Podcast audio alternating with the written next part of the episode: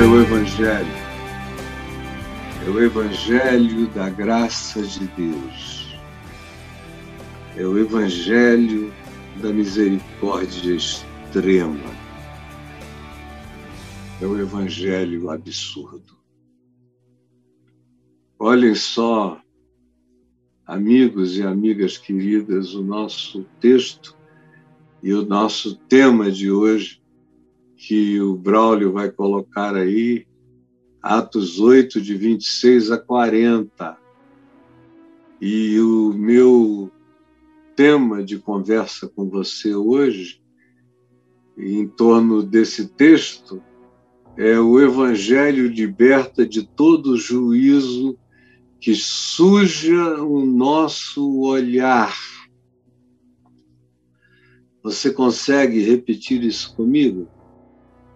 O Evangelho liberta de todo juízo que suja o nosso olhar. É o que o Evangelho quer fazer. Porque o que suja o olhar é o juízo. Sem o juízo, o olhar fica limpo.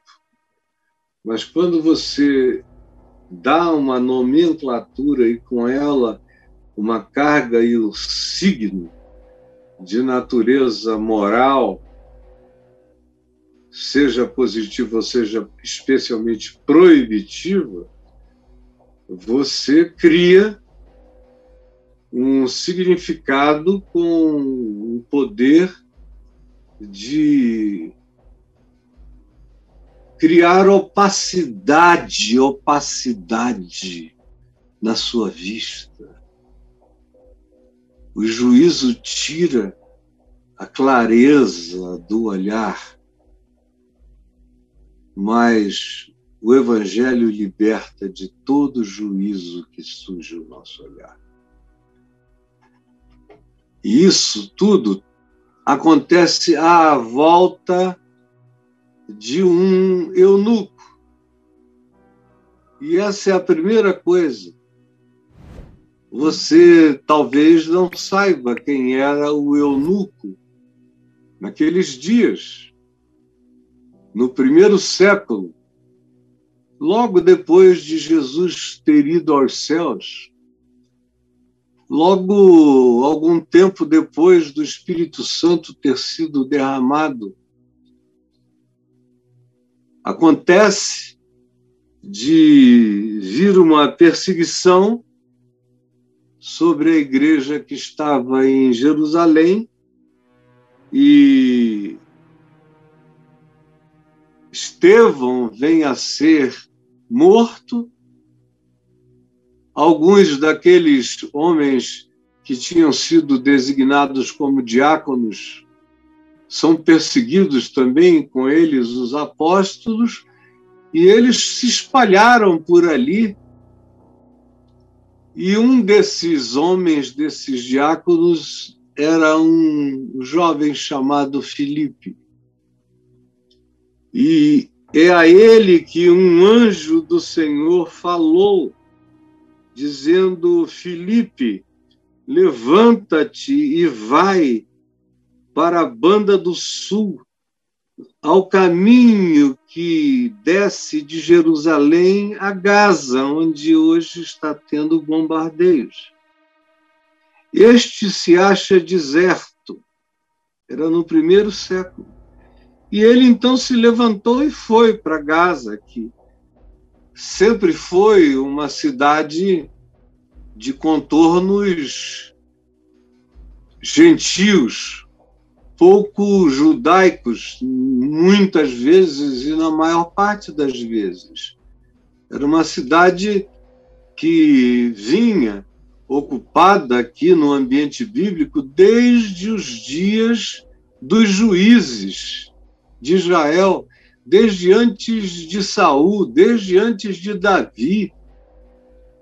Essas cidades de Gaza, Gate, Asquelon e Asdod, que ficavam na Filístia, ali no, naquele lado mediterrâneo, sul mediterrâneo de Israel depois, eram cidades dos filisteus. E o Espírito Santo, um anjo do Senhor, manda ele para lá. E a gente vai descobrir que é uma mobilização extraordinária que acontece para que Filipe fosse ao encontro do eunuco. Mobilização de anjo. Filipe sai correndo de Jerusalém, descendo na direção do litoral, atravessando o vale de Saroque, onde Sansão encontrou Dalila, e ele foi correndo. E até que ele viu uma carruagem adiante no caminho. E o Espírito Santo fala a ele corre aproxima-te daquele carro. Disse, pelo amor de Deus quem é que está naquele carro?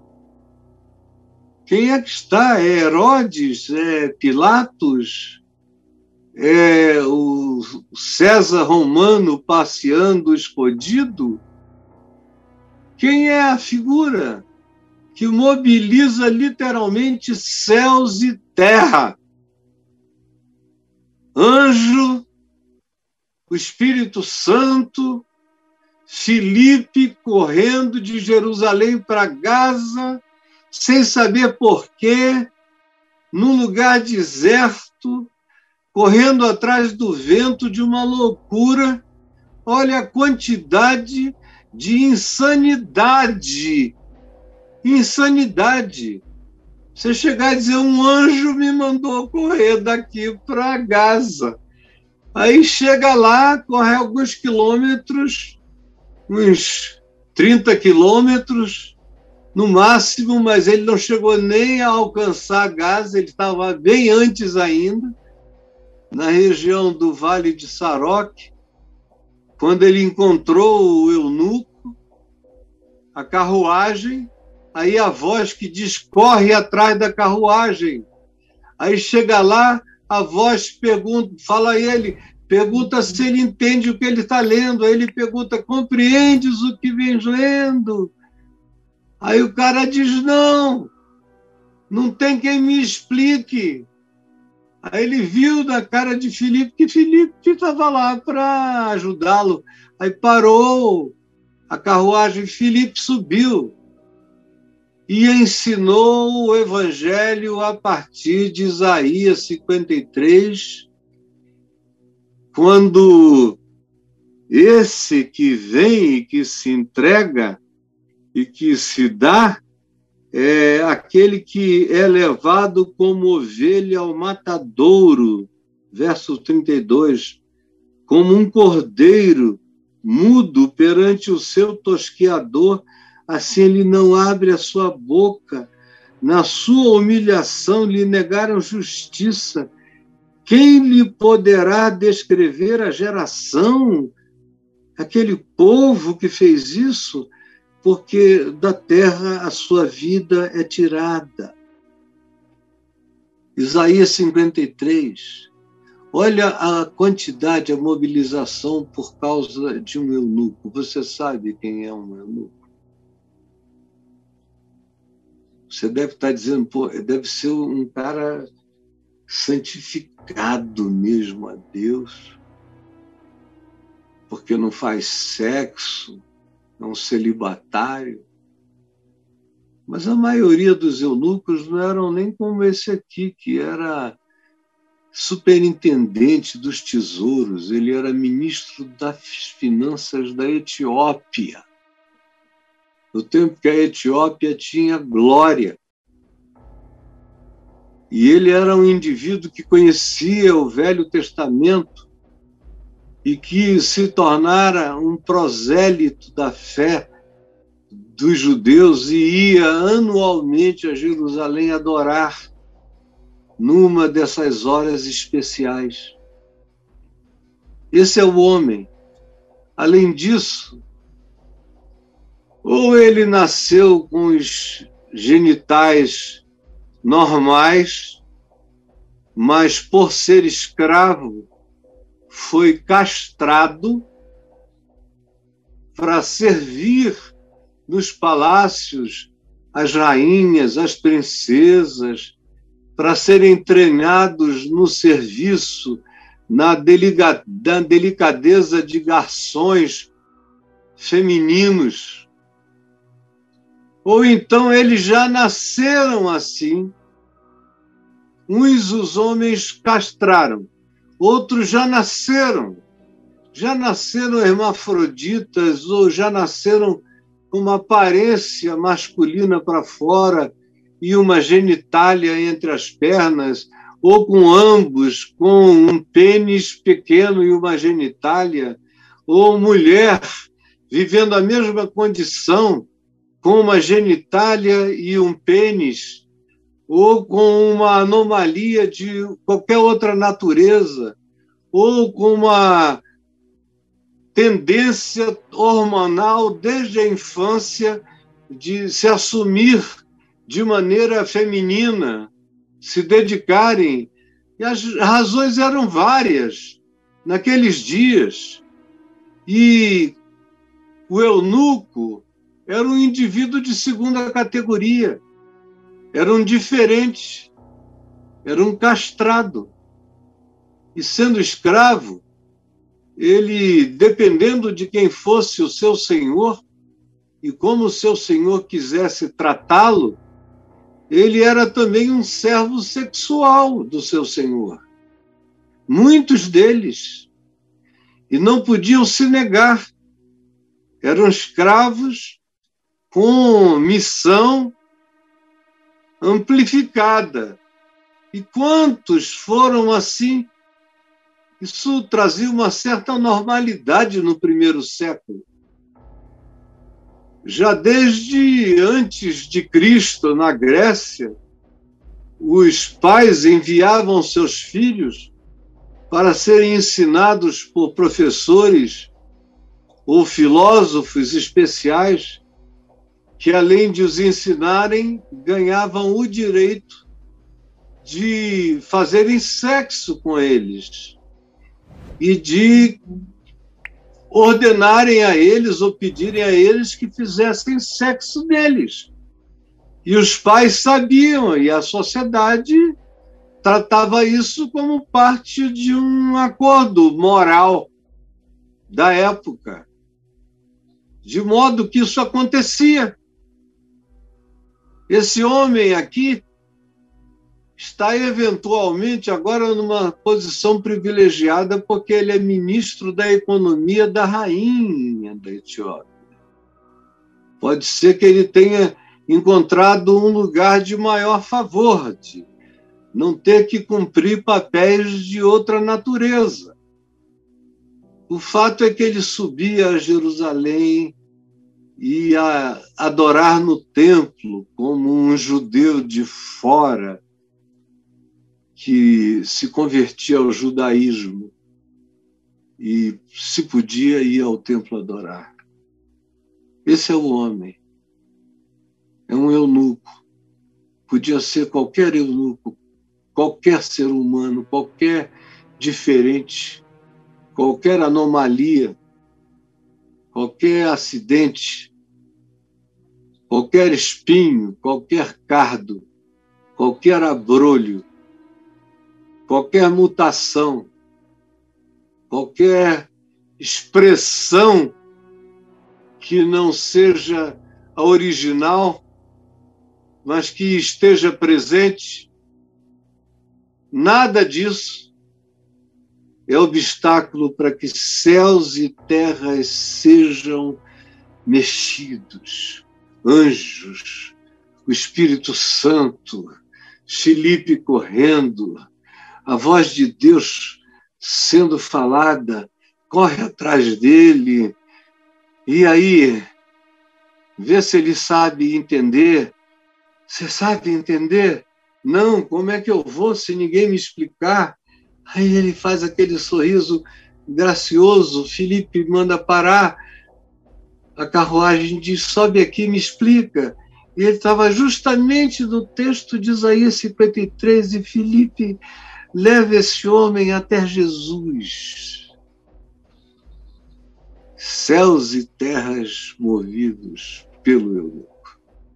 A segunda coisa que eu quero que você guarde no seu coração é, é justamente isso que eu acabei de dizer, o que foi mobilizado em favor dele. Acabei de falar, está aí entre os versos 26 e 31. E a terceira coisa que eu quero que você pense a respeito é que a cruz salva os diferentes. A cruz salva os diferentes. Você que é pai de um diferente, você que é o diferente, você que é o estranho, você que é o esquisito. Jesus abraça, Jesus mobiliza céu e terra, Jesus vai ao encontro, Jesus é a salvação dos diferentes. Olha só o que diz o verso 32. Ora, a passagem da Escritura que estava lendo era esta: Foi levado como ovelha ao matadouro. Na sua humilhação lhe negaram justiça. Que geração é essa? Então o eunuco disse a Filipe: Peço-te que me expliques a quem se refere o profeta. Fala ele de si mesmo ou de algum outro. Então Filipe explicou e, começando por esta passagem, anunciou-lhe Jesus, o Cristo Cordeiro. Seguindo eles caminho afora, chegando a certo lugar onde havia água, disse o eunuco: Eis aqui água que impede que eu seja batizado.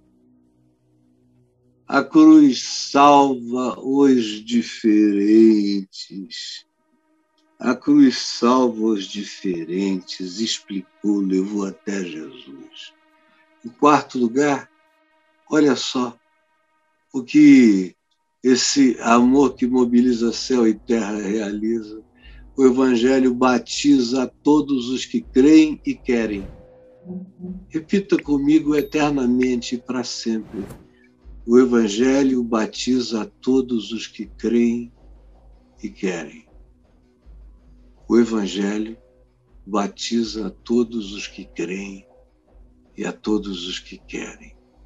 Olha só, verso 36 em diante, como eu já comecei a ler, chegaram num lugar onde havia água, e disse o eunuco: Eis aqui água que impede que eu seja batizada depende da denominação da igreja, do grupo, da catequese, dos impedimentos criados pelos homens, das classes, dos catecúmenos, da preparação, às vezes da diplomação para ser batizado, da carteira de batizado. Meu Deus, já tem até código de barra na carteira do batizado, mas ele tem que cumprir todas as formalidades, ele tem que não ser isso, aquilo, aquilo outro. É assim que a religião faz. E o cara está vindo do judaísmo e ele pergunta: escuta, você falou que Jesus foi batizado com água por João Batista e que Jesus mesmo não batizava, mas os seus discípulos sim, e que ele mandou que, se fosse por todo mundo, se pregasse e se batizasse. Eis aqui água. Eu já estive nesse ribeiro muitas vezes. Ele não é fundo, ele tem dois palmos de água corrente, com muitos seixos no fundo. E, e ali é chamado até hoje de Ribeiro de São Felipe. E fica bem no meio do Vale de Saroque. E aí é, eles pararam. Felipe disse: Eis aqui água, o que me impede de ser batizado? Eles desceram a água, não dá ali, naquele lugar, não dá para mergulhar ao indivíduo, é, não é tão profunda a água, ele deve ter se ajoelhado. e Felipe deve ter aspergido água sobre a cabeça dele abundantemente e oraram porque o diferente, o eunuco, o castrado, o hermafrodita, o, aquele que tem ambas as coisas, que é, é bi, bigenital, aquele que é diferente, não é excluído não é excluído, já está batizado na cruz. Nada impede que você seja batizado em nome de Jesus, segundo o Evangelho. E em quinto lugar, para a gente terminar, eu quero que você saiba que o Espírito de Cristo falou a Filipe e levou Felipe para outra geografia diferente. Ele traz de Jerusalém na direção de Gaza, encontra um homem diferente, move céus e terra, acontece o que eu já descrevi aqui hoje mais de uma vez, e agora, enquanto ele batiza, quando ele termina de batizar o eunuco, dentro d'água os dois, no ribeiro, quando Felipe abriu os olhos, Felipe não estava mais. Quando o eunuco abriu os olhos, Felipe não estava mais diante dele. Ele estava ali orando. Quando Felipe terminou, ele abriu os olhos e Felipe não estava mais lá. E nem o piloto da carruagem também sabia onde Felipe estava. Felipe foi levado para uma outra cidade dos filisteus, que está ali à beira-mar, que hoje é uma cidade dos judeus, chamada Asdod, e que é um porto importante. E os os mísseis de Gaza, os foguetes estão sendo lançados lá também de Gaza para Asdod. Hoje, o Espírito de Cristo levou Felipe para outra geografia diferente. Diferente naquele tempo e diferente hoje. Você tinha pensado sobre algum aspecto que Jesus está em Gaza, que o Espírito Santo está em Gaza, tanto quanto está em Askelon ou Asdod, tanto quanto está em Tel Aviv, tanto quanto está em Jerusalém, tanto quanto está nas cidades da Cisjordânia tanto quanto está na Jerusalém Oriental?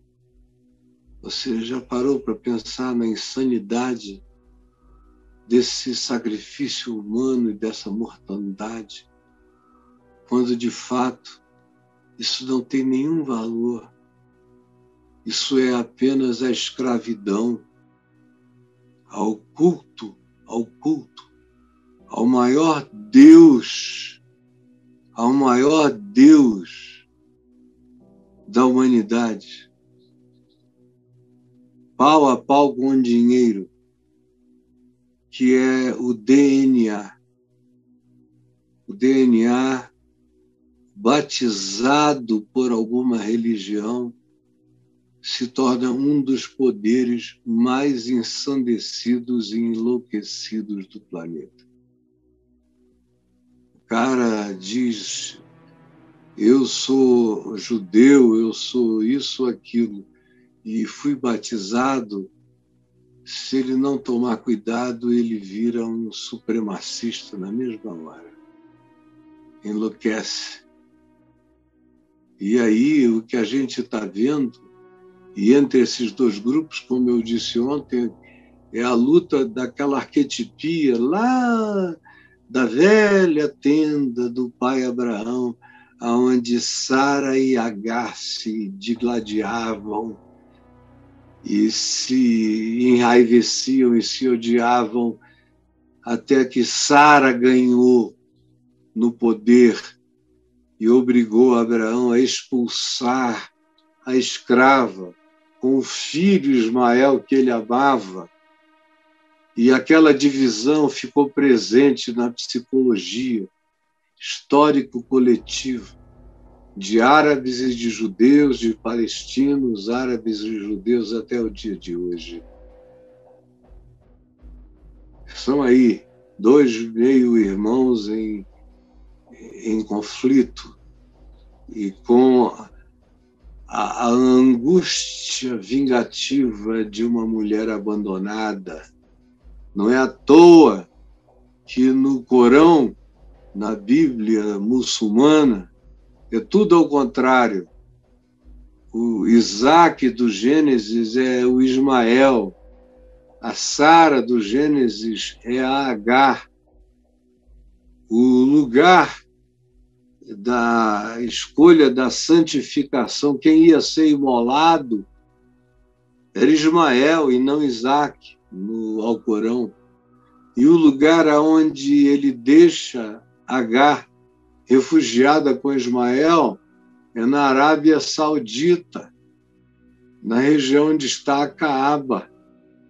E é essa santidade, e se diz no Corão que ele ia, ia com regularidade visitar essa outra família paralela. Isso tudo está no livro sagrado deles, que eles consomem e creem do mesmo jeito que um judeu crê na Bíblia. E que um cristão diz que crê da Bíblia ou do Novo Testamento. Então imagina quem vai abrir mão do quê? É guerra. É guerra. Mas o Espírito de Cristo levou a Filipe para outra geografia diferente para provar que ele põe, ele se planta onde a gente não espera. Por isso eu quero orar hoje, pedindo ao Espírito Santo que se derrame em Gaza, em Gaza, que se derrame em Jerusalém, que torça o coração do homem poderoso e arrogante. Que o curves como tu curvas os rios. Eu te imploro que tu salves o mundo de ficar tentando cumprir profecias apocalípticas. Salva-nos do apocalíptico, do apocalipse plástico do Apocalipse criado por conjuntos de profecias sistematizadas, conforme a ambição, a loucura daquele que foi o articulador dessas versões de fim do mundo. Salva dos, dos catequistas do fim do mundo, Salva-nos daqueles que querem que o anticristo venha a qualquer preço e a qualquer hora. É o que eu te peço. E enche-nos do Espírito Santo e da certeza que Jesus não conhece geografia diferente. Não conhece. Dele é a terra e tudo que nela se contém, o mundo e todos os que nele habitam. Em nome de Jesus. Amém e amém.